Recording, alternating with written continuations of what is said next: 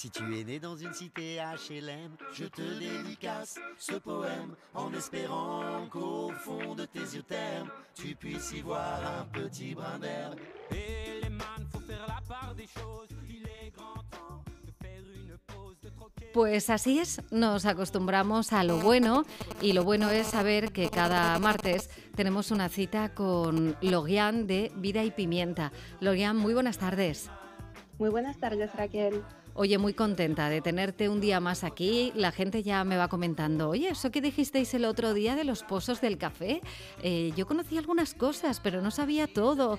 Eh, la gente, bueno, pues este tipo de contenidos como que ya nos va llamando poquito a poquito la atención y es un poco lo que tú dijiste el primer día, ¿no? No hace falta empezar de una manera radical, es ir poquito a poquito metiendo pequeños eh, cambios, pequeños nuevos hábitos, ¿no? Exactamente, hay que ir de poco a poco y mejor un esfuerzo común que sea no al 100% de cada persona que un esfuerzo enorme de una sola. Muy bien, pues hoy precisamente lo que queremos hablar es de esos pequeños cambios, pequeños hábitos de aprovechamiento que podemos hacer, bueno, pues con la fruta y la verdura. Normalmente nos comemos la fruta, la verdura, eh, pelamos, si la fruta es de pelar también o si tenemos esa costumbre, y bueno, pues esos desechos, esas cáscaras, esas pieles, no las solemos aprovechar y podemos hacer muchas más cosas con ellas de lo que pensamos, ¿no? Exactamente. Hoy les voy a dar una- unas opciones para usar las cáscaras de las frutas y las verduras para usar al 100%. Porque es verdad que las solemos pelar, pero no hay que olvidar que la mayoría de las vitaminas generalmente están en la piel. Entonces, hasta yo, por ejemplo, no pelo más las zanahorias y simplemente las cepillo muy, muy bien y las cocino con la piel pero siempre nos queda igual eh, alguna, alguna piel, algún residuo de las frutas y verduras. Entonces, eh, se pueden usar en muchas cosas. Por ejemplo, eh, en sopas y en caldos. Empezamos con eso, es lo más fácil, es lo que más nos viene a la mente también. Por ejemplo, el pie de brócoli yo lo pongo en la sopa que le da una untuosidad enorme, que generalmente el pie del brócoli lo terminamos tirando, ¿cierto? Sí, porque queda como más duro, ¿no? Nos da la sensación siempre que queda más durito. Exactamente, entonces simplemente hay que dejarlo cocinarse en agua y se licúa y queda realmente es delicioso. Eh, también se puede hacer caldo con las pieles de zanahoria, batata, nabo, hasta con piel de ajo y de cebolla. Entonces, es poner todo a cocinar y después filtrarlo para usar el caldo, para una sopa o para cualquier cosa, o para cocinar la pasta también, por ejemplo. Ah, fíjate, eso no lo había pensado. De hecho, ahora me está viniendo a la mente, eh, bueno, pues todos los que hemos oído historias de, de películas o, bueno, historias reales de la gente en la posguerra, el valor que tenían las mondas de las patatas eh, para eso, para hacer precisamente un, un caldito.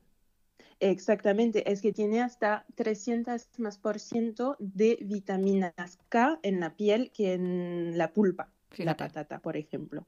También, eh, si lo queremos, si queremos guardar este caldo, se pueden hacer como cubitos de caldo en vez de comprarlos en el supermercado, que no sabemos mucho lo que hay adentro.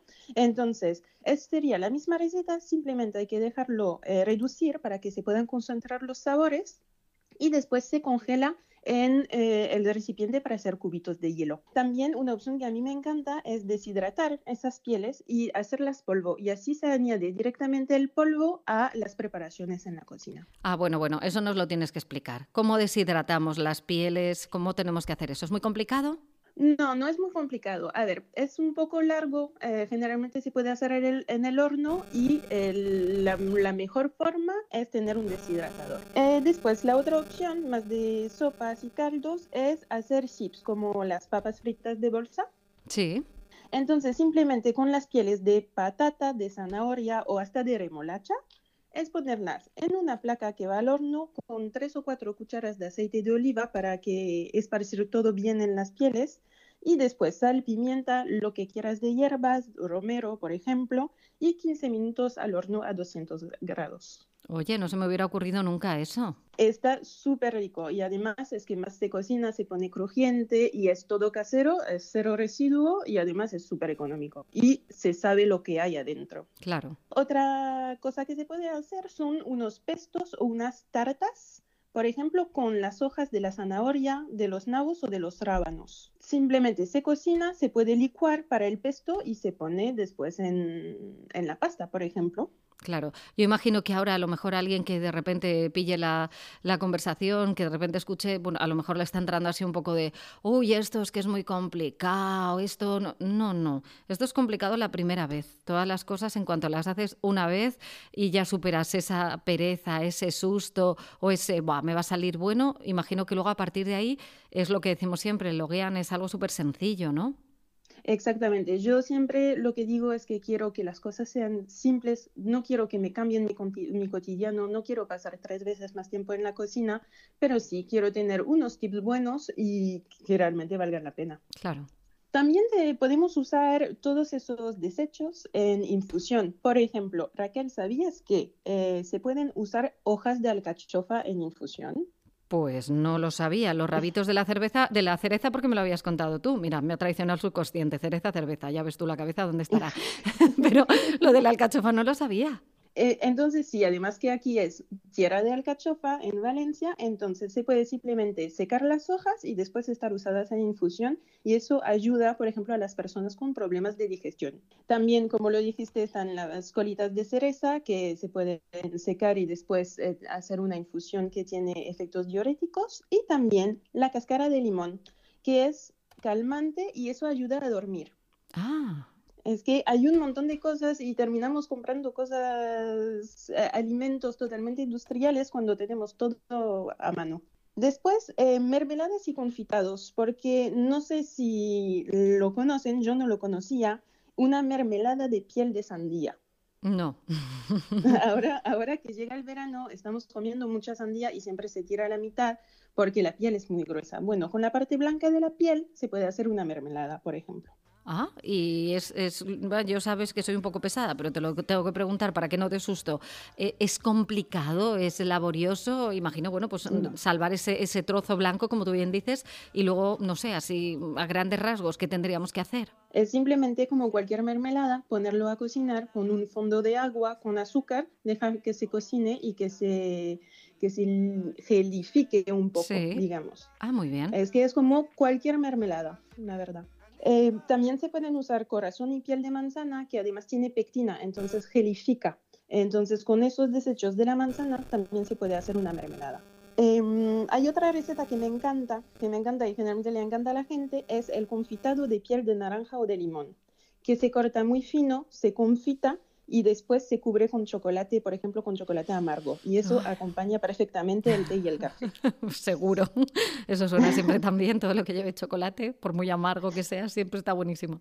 Exactamente. Y también hay una versión salada del confitado de piel de sandía para acompañar quesos. Esa no la probé, pero la tengo en mi lista. Vale, pues cuando la pruebes me lo cuentas, que a mí todas esas cosas me gustan. Te lo diré. Em, luego, eh, penúltima cosa, em, hacer una bolsa caliente en seco, porque, mm, bueno, usamos bolsa en caliente, de agua caliente en invierno, por ejemplo, pero se puede hacer en seco con los huesos de las cerezas. Simplemente es tener una bolsa de tela, poner los huesitos y después poner en el microondas, nada más. Mantiene muy bien el calor y la verdad es es muy, es muy agradable.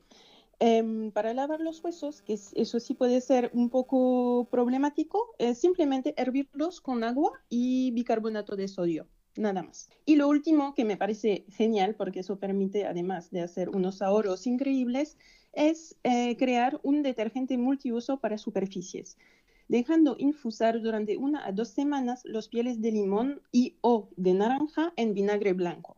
Eso además, desde luego, tener un olor muy agradable, es súper desangrasante y hace brillar. Por ejemplo, es genial para limpiar espejos o en la cocina y funciona súper bien. Jolín, qué buena idea y además, claro, debe oler también súper guay. Qué idea más buena. Estaba pensando, Logian, y ahora precisamente que, has dicho esto, eh, mm, para acabar, y así te pregunto y tú me contestas si, quieres, si, si tienes opinión y si quieres o si lo conoces o no.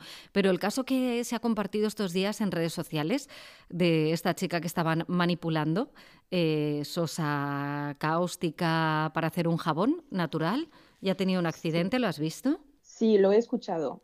Estoy en muchos grupos de cero residuo y muchos sí, eh, juegan un poco a los em, aprendices quimista. Y es algo que, por ejemplo, a mí me interesaría conocer, pero no me atrevo justamente por eso. Hay cosas que pueden ser muy peligrosas. Em, entonces yo pienso que sí puede ser muy interesante, pero siempre mejor hacer un taller antes, estar acompañado y buscar bien, porque no todo lo que uno encuentra en Internet está bien. Por ejemplo, también hay muchas personas que usan aceites esenciales eh, que son súper concentrados, pero es que está desaconsejado en muchos casos. Eh, mujeres embarazadas o niños, por ejemplo. Entonces siempre hay que tener muchísimo cuidado cuando empezamos a mezclar varios productos un poco raros. Pues oye, nos lo has dicho clarísimo porque es verdad, no todo vale, no hay que pasar de 0 a 100 rápidamente. Esto ha sido un desgraciadísimo accidente, pero bueno, en ocasiones, bueno, pues es verdad, a veces arriesgamos con desconocimiento y bueno, hay que tomarse las cosas con, con calma y, saber lo que se tiene entre manos, ¿no? y nunca mejor dicho. Bueno, pues Logian, hemos tomado nota de todo. Aprovechamiento, cómo dar una segunda vida a las cáscaras, a las pieles de frutas y verduras. Eh, como siempre, muchísimas gracias y nos escuchamos el martes que viene. Exactamente, muchas gracias y hablamos la semana próxima.